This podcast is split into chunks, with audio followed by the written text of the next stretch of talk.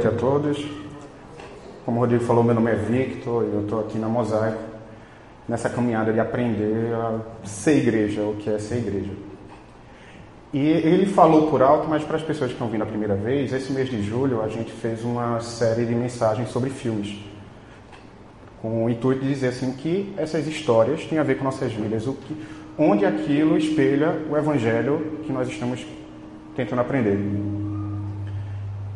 E a primeira mensagem foi até que Aires estava aqui falando, e ele falou sobre justamente sobre isso, histórias.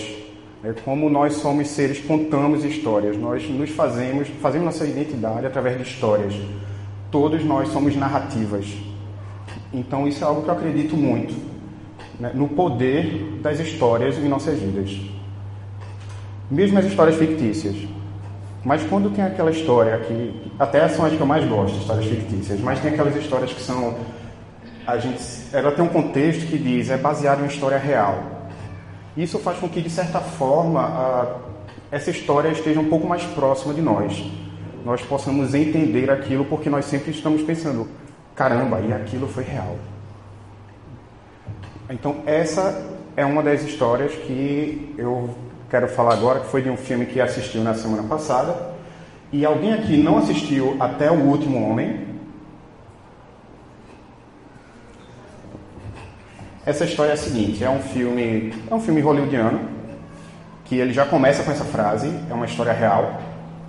E é um filme de guerra, da Segunda Guerra Mundial, com um diferencial, que o protagonista, ele foi médico, no, ele foi para o combate no Japão e ele foi médico. E o clímax, assim, a, história, que, a parte que tornou ele famoso foi porque a, o exército dos Estados Unidos queria invadir o Japão pelo sul e tinha lá nessa ilha um penhasco muito grande. E os japoneses, lá em cima desse penhasco, fizeram uma forte defesa.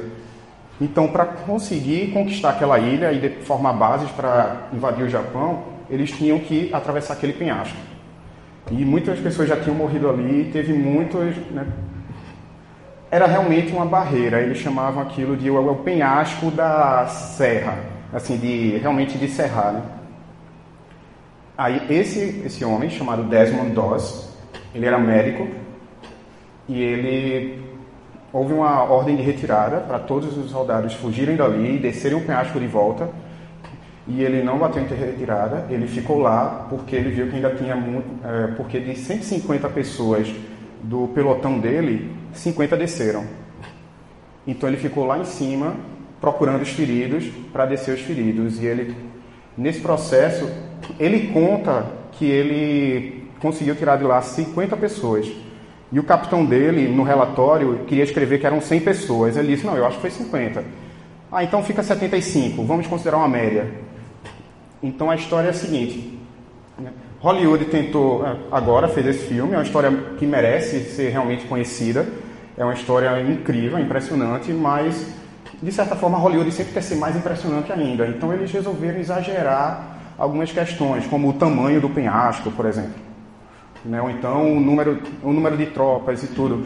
Mas essa, o drama familiar também no filme ele é muito mais pesado e muito é, do que realmente foi a história dele.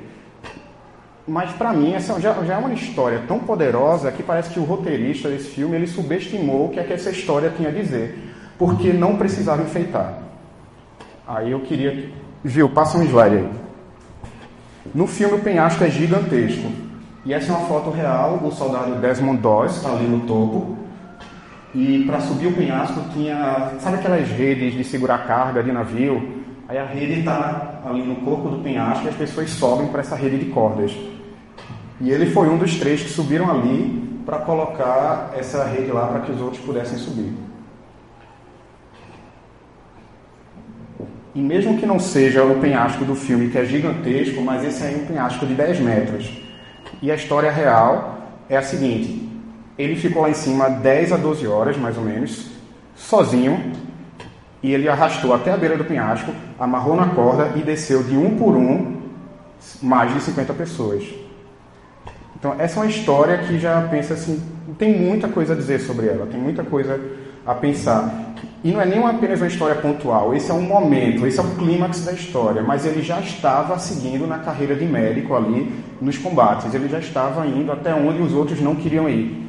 Ele simplesmente pensava: eu estou aqui para salvar, eu vou lá salvar. Então, um, eu quero trazer alguns pontos aqui para essa história, e um dos motivos é que ela fala muito para mim pessoalmente, nesses pontos. E fala muito para mim justamente porque são esses pontos que, que eu penso que é onde eu estou mais falho. Onde eu mais preciso buscar o Senhor e dizer, me ajuda, porque isso aqui, assim, eu me envergonho.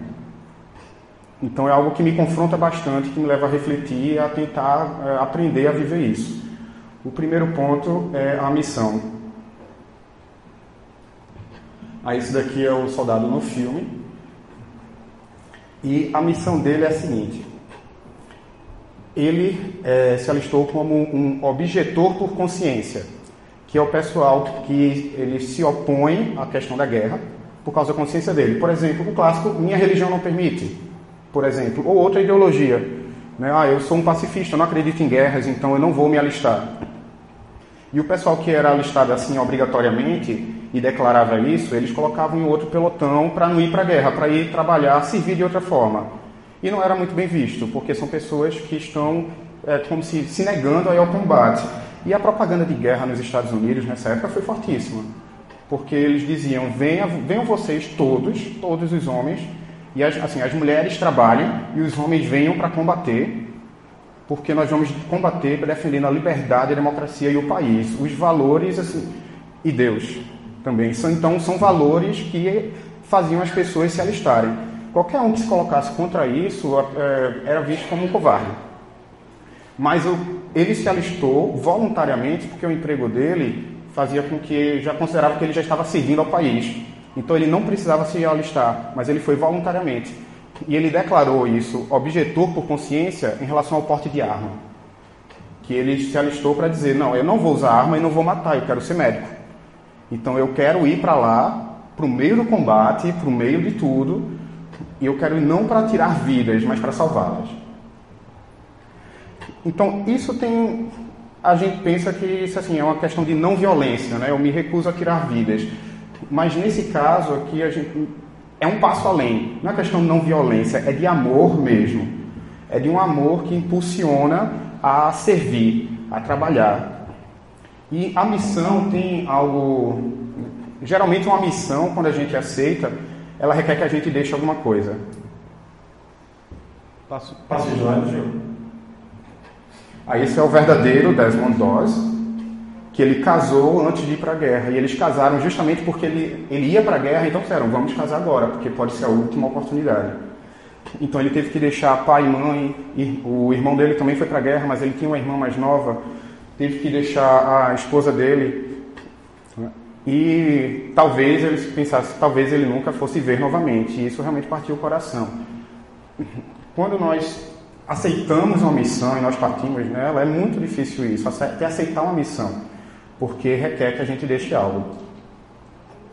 Até em uma escala menor, eu sou militar e eu já tive que ir a uma missão de ensinar outros controladores de tráfego aéreo que eu não queria ir, eram três meses em São Paulo. Aí, pô, eu sou casado há um ano. Eu não queria ir para lá, tá, minha esposa, estar longe da minha esposa, mas a missão tem que ser cumprida. Então, Jesus fala dessa missão quando ele fala numa passagem muito conhecida que é do jovem rico. Então, passa aí, Gil. Lá em Marcos 10, tem um jovem que chega para Jesus e ele devia estar bem vestido, que mostrava que ele era alguém de posses e riquezas. E ele chegou e disse: Mestre, o que eu posso fazer para herdar a vida eterna? Para ter tudo isso que você está falando, né? para viver assim. Aí Jesus deu essa resposta aqui. Primeiro, ele diz: Tu sabes os mandamentos: não adulterarás, não matarás, não furtarás, não dirás falso testemunho, né? honra teu pai e tua mãe. E o jovem disse: Beleza, eu já estou fazendo isso desde criança, é fácil, tranquilo. E aí? Aí Jesus disse, Jesus olhando para ele, o amou e lhe disse: Falta-te uma coisa, vai, vende tudo quanto tens e dá aos pobres, e terás um tesouro no céu. E vem, toma a tua cruz e segue-me. Essa é a parte da nossa missão, seguir a Cristo. E essa é a parte que a coisa complica. Passo o próximo. Porque seguir a Cristo é querer viver como ele viveu, é andar por onde ele andou. E onde ele andou foi isso aí. O que ele falou para os discípulos dele. Estavam reunidos e ele disse: Quem quiser tornar-se líder deverá ser servo, e quem quiser ser o primeiro deverá ser escravo, como filho do homem, como o próprio filho de Deus. Então ele estava dizendo isso, né, vocês têm que ser como eu sou como eu que dou o exemplo aqui. Então, o Filho do Homem não veio para ser servido, mas para servir e dar a sua vida em resgate a muitos. Então, se vocês pararem para ver, a, pensar sobre a resposta de Jesus para o jovem rico, ele disse: né, Ah, você já cumpre todos esses mandamentos. Tudo bem, você já faz o seu dever. Agora faça além do dever. Então, o soldado Desmond Doss, após a guerra, quando ele retornou, ele viveu e retornou aos Estados Unidos, e ele recebeu a mais alta condecoração militar né, dos Estados Unidos, que é a chamada Medalha de Honra. E a Medalha de Honra ela é entregue àqueles que serviram acima e além do dever. Então, a missão dele, como, é, como militar e como soldado, médico, em salvar vidas, é uma missão que está muito espelhada na missão de Cristo. E ele tinha muita consciência disso. Então, essa missão significa o quê? Assim, você deixa algo e você dá tudo que você tem. O que é que você tem de mais precioso para você? Você mesmo. As suas riquezas que você confia, né? seja lá quais forem. Então, isso, essa missão de seguir a Cristo é uma missão de doação. Porque assim como o Filho de Deus fez, ele doou a si mesmo por nós. E é isso que ele espera. Ele diz: ah, cumpram os mandamentos, façam, façam isso, isso é o seu dever. E agora vá um passo além do dever, um passo acima do dever. Então, a história de, do soldado Dawes não foi tão simples assim, porque ele teve que manter duas convicções ele era um objetor de consciência, então ele tinha que se manter firme em não usar um rifle, não usar uma arma e não matar. Desde o treinamento isso era complicado, porque ele estava em um quartel militar aprendendo a ser soldado, então ninguém lá entendia, é claro, de como ele vai para a guerra se ele não sabe usar um rifle. Então ele era muito pressionado, era humilhado, era força... tentavam forçar ele a tocar numa arma e ele nem sequer tocava. Não é que ele treinou e depois foi e não usou. Não ele disse, eu não, eu no meu papel de alistamento está dizendo que eu não preciso tocar uma arma e eu não tocarei, porque ele sabia que a partir do momento que ele tocasse uma arma ele estava abrindo uma brecha, uma brecha para que ele mesmo quisesse usar uma arma, como ele num documentário que o, o Dóis velhinho já contando, que ele disse que teve um momento que ele disse, ele ouviu o barulho do é, dos soldados inimigos próximos e ele pensou, eita, vão descobrir eu, a mim e os outros colegas aqui do lado. E ele fez, é só jogar uma granada. Eles estão saindo dentro, dentro daquele buraco. É só jogar uma granada e eu posso, né, e eu evito esse ataque a gente aqui. Aí ele não jogou.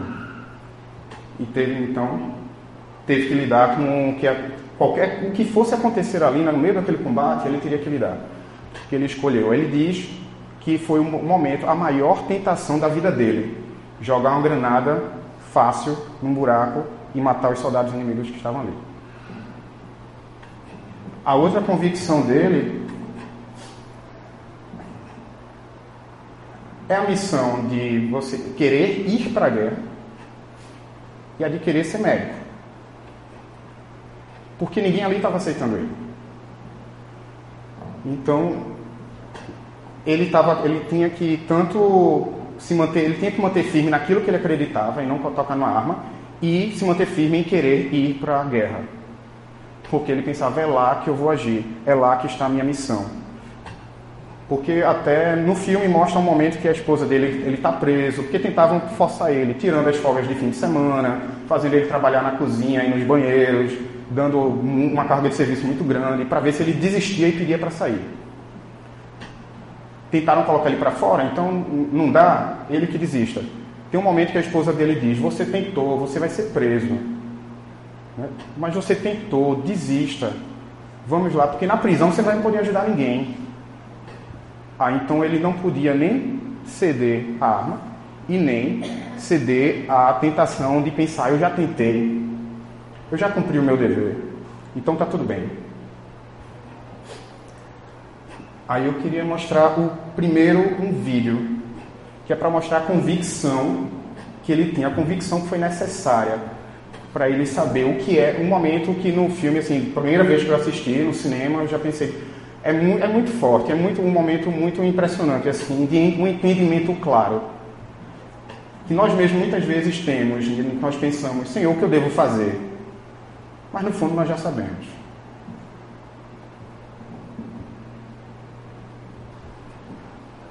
Aí se a história fosse só isso, digamos, ele conseguiu salvar cinco pessoas e não 50, e a história fosse só isso, de todo mundo bateu em retirada, e ele decidiu, naquele momento ele fez, eu não sei o que fazer, retiradas, agora eu vou lá. Para mim já seria o bastante. Só esse momento, o tamanho da decisão que ele fez de doar a si mesmo. Aí então, nós chegamos aqui ao segundo ponto. Passa um slide aí.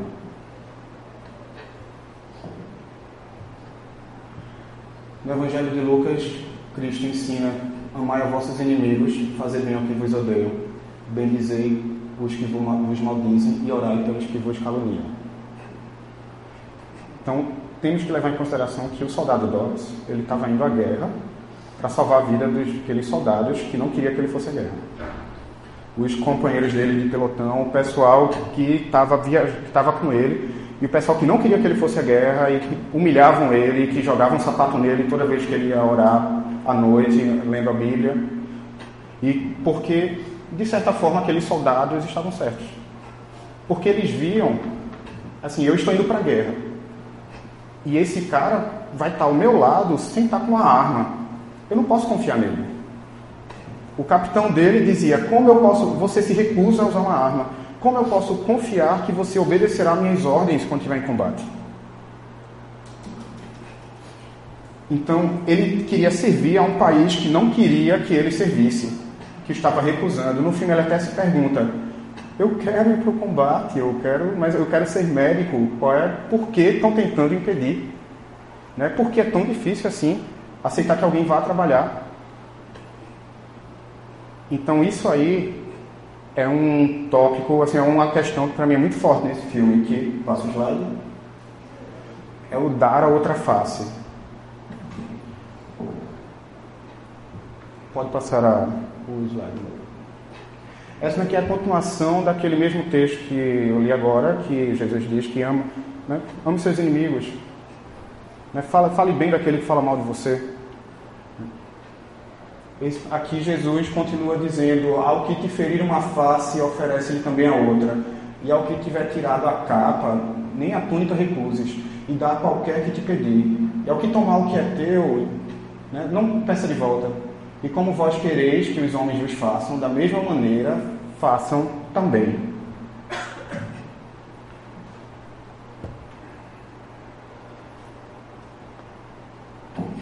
Aí aqui está ele se recusava a tocar em uma arma. E ele era, se recusava, os outros olhavam, então ele não vai combater. Então ele era visto como um covarde, que era o que os objetores, por consciência, eram considerados. É algo que é muito, o filme traz bastante isso, de como os outros consideravam que ele é um covarde, porque se pensa que aquilo, quando a gente Provavelmente todos aqui já viveram isso. A pessoa tem alguma dificuldade e tem que pedir algum favor no trabalho, tem que pedir para não ir tal dia, tem pessoa está com um problema e alguém, a outra pessoa considera, ele está inventando uma desculpa para não ter que cumprir o dever, ou para não ter que fazer alguma coisa, ou para que alguém faça por ele. Então era isso que era visto, né? apenas como se estivesse inventando uma desculpa para não ter que servir como todos os outros jovens daquela geração estavam indo. Mas na verdade, né?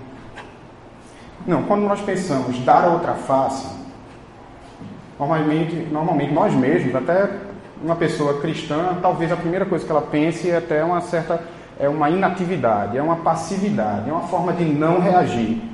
Porque a gente pensa literalmente, né? Se alguém bater em mim, eu não vou fazer nada. Mas o que Jesus está dizendo é o contrário. Ele está dizendo que é uma convicção, que é necessária uma força muito grande para você dar a outra face. Porque quando você dá outra face, aí diz, se alguém tomar uma, a sua a, se tirarem a sua camisa, dá a túnica também. Porque você está dizendo, eu acredito no amor. Eu acredito na doação. Eu acredito que o amor de Deus é um amor de doação. Então eu vou fazer isso, eu vou estar ao seu lado, eu vou me doar isso aqui, mesmo que isso me deixe vulnerável.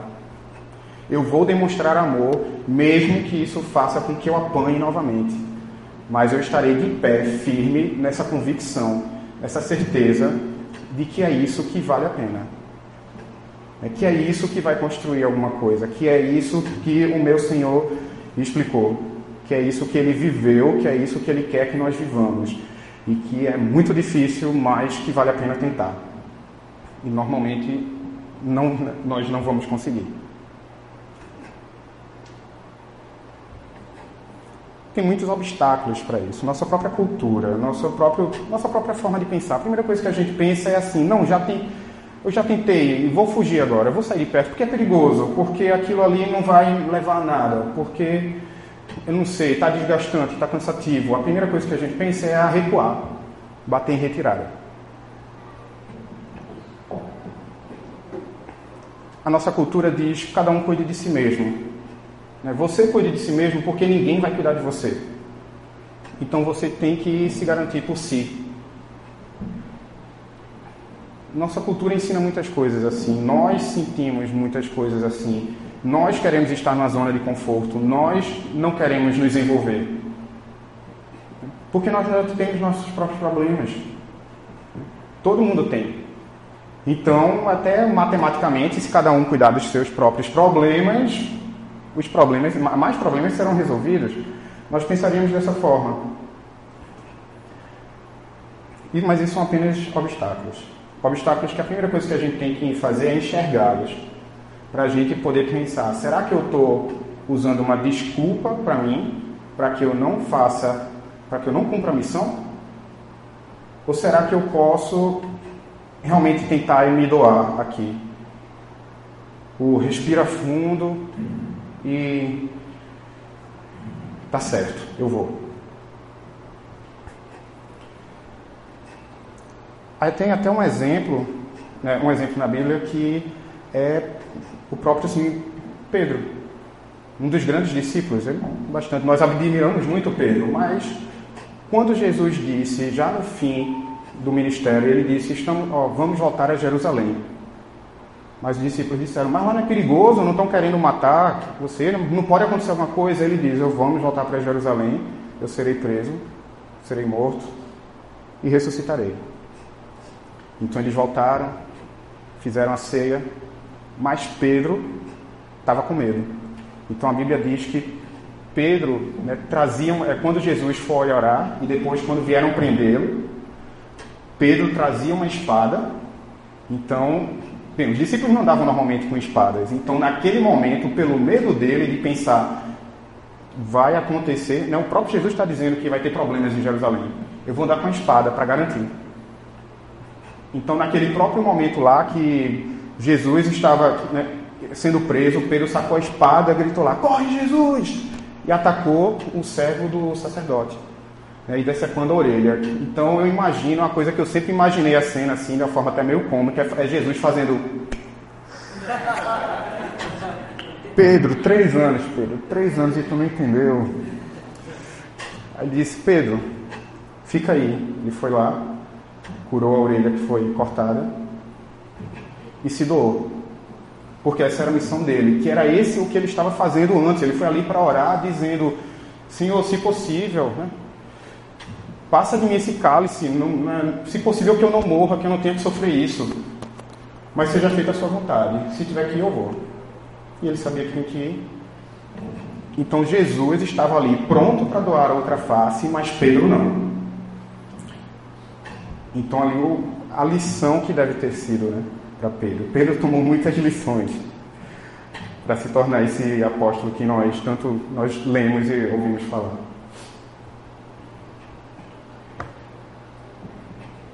Então eu quero chegar ao terceiro ponto. Pode passar aqui. É a questão do testemunho. Esse aí é o Desmond Doss, já velho. Já com sua história, né, sua história foi conhecida, jornais publicaram na época. Ele participou de um programa, de programa de TV, assim, que chamaram ele, ele bem tímido lá. É bem interessante ver esses vídeos. Você assistiu um filme que falam a história de alguém com, com um ator, com a, a, tudo bem produzido, os efeitos especiais, e depois você vê a pessoa de verdade. Eu acho é uma coisa que geralmente eu procuro no YouTube para ver. Tem algum vídeo dessa pessoa de verdade? Como era? E tem um ditado militar que diz o seguinte: A palavra convence, o exemplo arrasta.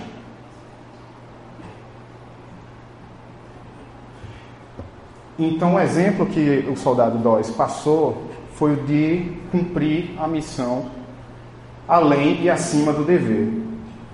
O exemplo que Cristo passou foi de cumprir a missão acima e além do dever. Então, no final das contas, esse filme é um filme de guerra.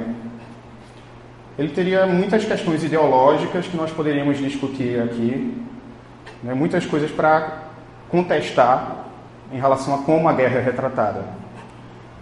É um filme de guerra hollywoodiano. Mas desde o, o trailer, quando eu vi o trailer, já teve uma coisa que me chamou muita atenção.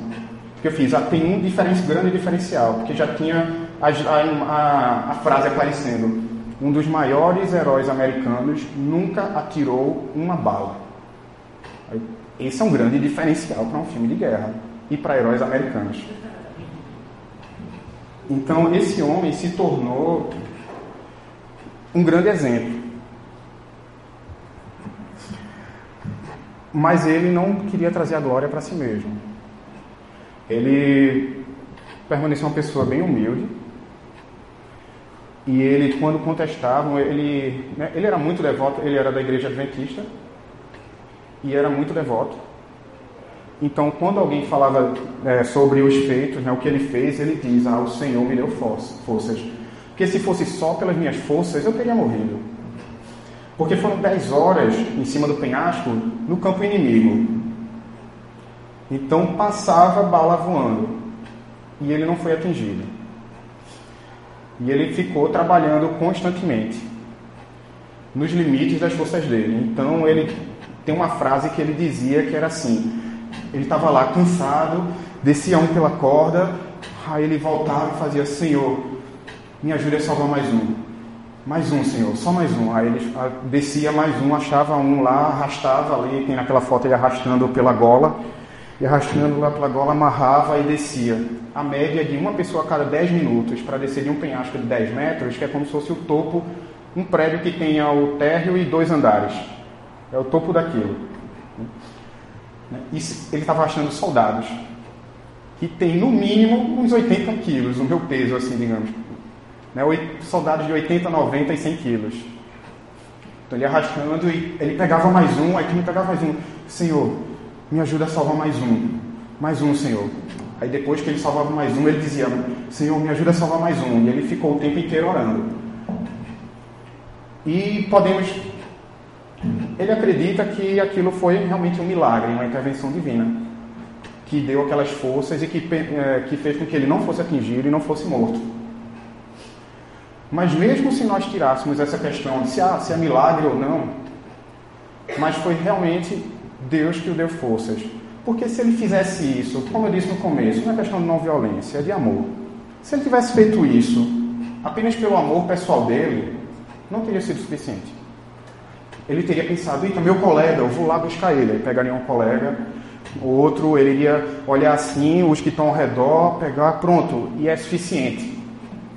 Se for para o nosso amor pessoal, nós temos um universo de, de aceitação e de amor muito pequeno. Nossos familiares, nossos amigos, ah, colegas do trabalho, tem até aquela pessoa que a gente tolera. Mas ele, a força que ele conseguiu aí, que, a força que moveu ele, foi essa consciência de que aquele amor de doação é o mesmo amor que Deus trouxe à Terra encarnado em Cristo. Então, o exemplo de Cristo arrastou ele de uma forma tal que ele pensava: não, mais um, Senhor. Mais um, porque ele sabia que esse amor de Deus, que foi é, ensinado em Cristo, essa é a verdade que segura o mundo intacto. Que sem ela, sem esse amor, tudo cai por terra e tudo se despedaça. Então, essa não era simplesmente o amor que ele sentia pelos outros, mas pelo entendimento de um amor maior que ele, que dá sentido a tudo. E que sem esse amor, eu não sei nem por que nós viveríamos. Um motivo, não seria nenhum outro motivo para isso. Então, quero passar aqui o. preparar o clipe 2, que até o pastor Rodrigo estava comentando comigo, gente falando do filme, aí ele disse que tem uma coisa parte para ele que foi mais forte, assim, é quando o soldado finalmente termina o trabalho e ele desce, quando ele vê que não tem mais ninguém, ele procura e não tem mais ninguém, ele finalmente desce a, a corda lá. Os colegas dele até estavam é, no filme, parece que ninguém sabe que é ele que está lá em cima, só sabe que tem gente descendo. Na história dele, os soldados, como era um abismo de apenas 10 metros, os soldados gritavam: Dós, desce daí, vem-se embora. Ele: Não, tem mais gente aqui. E corria. Até os próprios colegas dele estavam dizendo: Vem para a vida, tu tá doido, tem um doido lá em cima. Então, quando ele desceu, o Rodrigo disse assim: que ele se imaginou como se ele fosse um desses soldados vendo Cristo e pensando: Caba macho, caramba. Que massa. Como uma pessoa, como uma pessoa fez isso por nós. Aí, a ênfase aqui nesse vídeo é o olhar dos soldados. Que esse é o testemunho dele. Então, não, eles não têm apenas uma, um rosto de aprovação, mas de reconhecimento de. Né, esse homem fez algo que eu não poderia fazer. O que é isso? De onde vem isso? E esse testemunho dele foi tão forte que eh, quatro dias depois eles tiveram que fazer uma nova investida naquele penhasco, porque ali ele salvou feridos, eles não ganharam o campo de batalha não. Eles fizeram uma nova investida lá no penhasco e o, o capitão dele disse, né, eles pensaram que tem um problema, porque os homens disseram, não, ele vai com a gente, ele vai orar por nós e Deus vai proteger nossas vidas. E se Ele estiver lá, Ele vai proteger nossas vidas também, porque a gente, a gente pode confiar que Ele vai doar tudo de si. Então a gente só vai lá se Ele for também. O problema é que era no sábado, e ele era adventista. Aí o capitão dele foi conversar com ele. Né, e disse, e aí? O pessoal conta com seu testemunho. Aí ele disse, tá bom, tá bom, eu vou depois da minha devocional. Aí eles atrasaram o ataque por 10 minutos porque ele ainda estava orando. Tem até uma cena assim no filme tem ele vai foi para um canto sozinho orar e depois ele voltou. Quando ele voltou, o capitão dele mandou no rádio: "Pronto, agora podemos ir". Porque esse era um exemplo, né? não eram só palavras. Palavras ele dizia no começo, quando ele dizia: "Eu vou à guerra, eu não vou tirar vidas, eu vou salvá-las". Mas quando eles viram o exemplo, aquilo virou um testemunho tão forte que não podia ser evitado.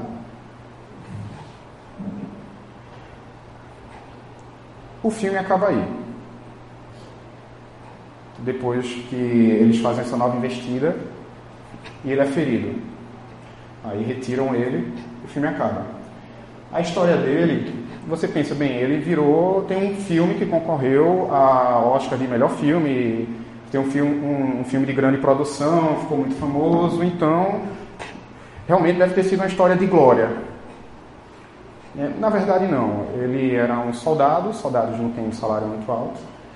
Ele ganhou uma medalha e apareceu em jornais e muito assim, mas na guerra ele, é, ele contraiu tuberculose. E ele perdeu um dos pulmões no tratamento, né, nesse, é, pela doença. E o tratamento com antibióticos também deram doses muito altas que deixou ele, depois de alguns anos, depois, né, o tratamento foi, levou muitos anos, mas deram dose tão alta de antibióticos que ele ficou surdo, completamente surdo. Ele passou 20 anos surdo, até, até 1988. Essa, a guerra acabou em 45, ele ficou surdo em 1960 e pouco, e ele ficou surdo até 1988, quando finalmente tinha um aparelho auditivo que fez ele voltar a ouvir. Então a esposa dele é que teve que sustentar, porque a renda dele de ser militar da reserva não era suficiente. A esposa dele se tornou enfermeira. No filme ela já é enfermeira desde o começo. E ela inspira ele também a ser médico, mas aí na história deles ela se torna enfermeira para poder sustentar a família.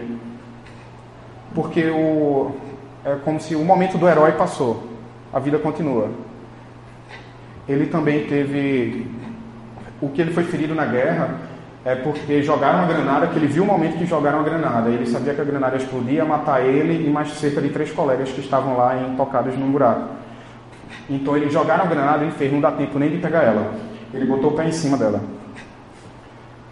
Isso aí ele ficou com a perna comprometida por, uh, para que de forma que ele nunca mais assim, poderia ser realmente uh, recuperá-la totalmente. E quando ele estava sendo levado na maca, ele foi atingido no ombro por um tiro. Então tem até uma foto dele que eu acho engraçada, não coloquei a foto aí. Mas é porque as fotos que você procura dele jovem na internet, ele sempre está sorrindo. Um sorrisinho assim. É engraçado o sorriso dele. Aí tem uma foto dele com o braço todo engessado, assim, sem camisa, magro, assim, com um sorrisinho. Então ele feriu a perna, feriu o braço, ele é, perdeu um pulmão, ele ficou surdo. Então dá para ver que não é uma vida exatamente de recompensas como a gente está acostumado, que ah, o tra bom trabalho é sempre bem recompensado. Mas é porque, na verdade, essa missão de, de doação é um fim em si mesmo.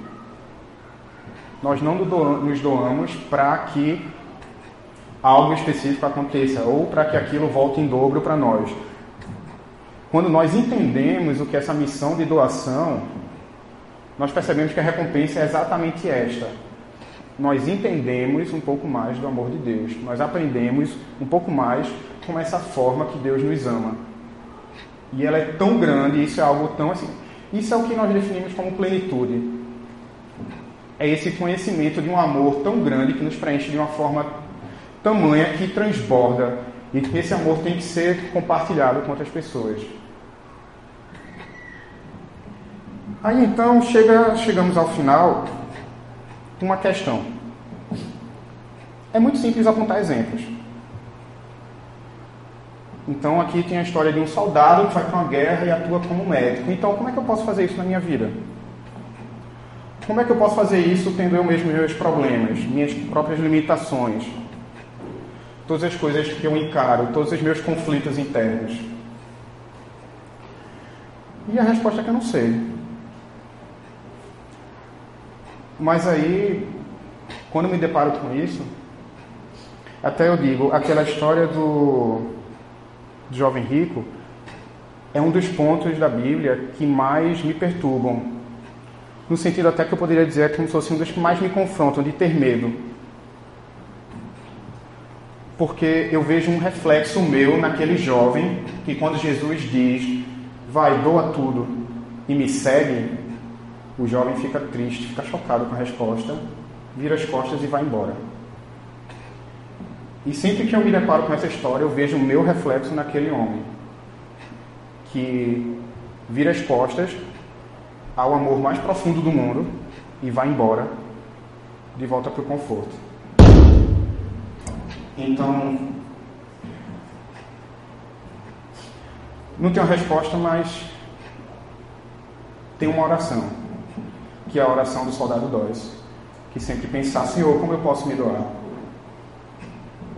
É essa oração que termina aqui quer dizer, Senhor, me ajuda a me doar para mais um.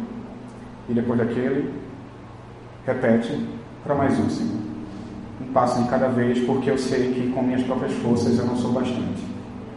Então, Senhor, eu confio na tua força, confio no teu amor na minha vida.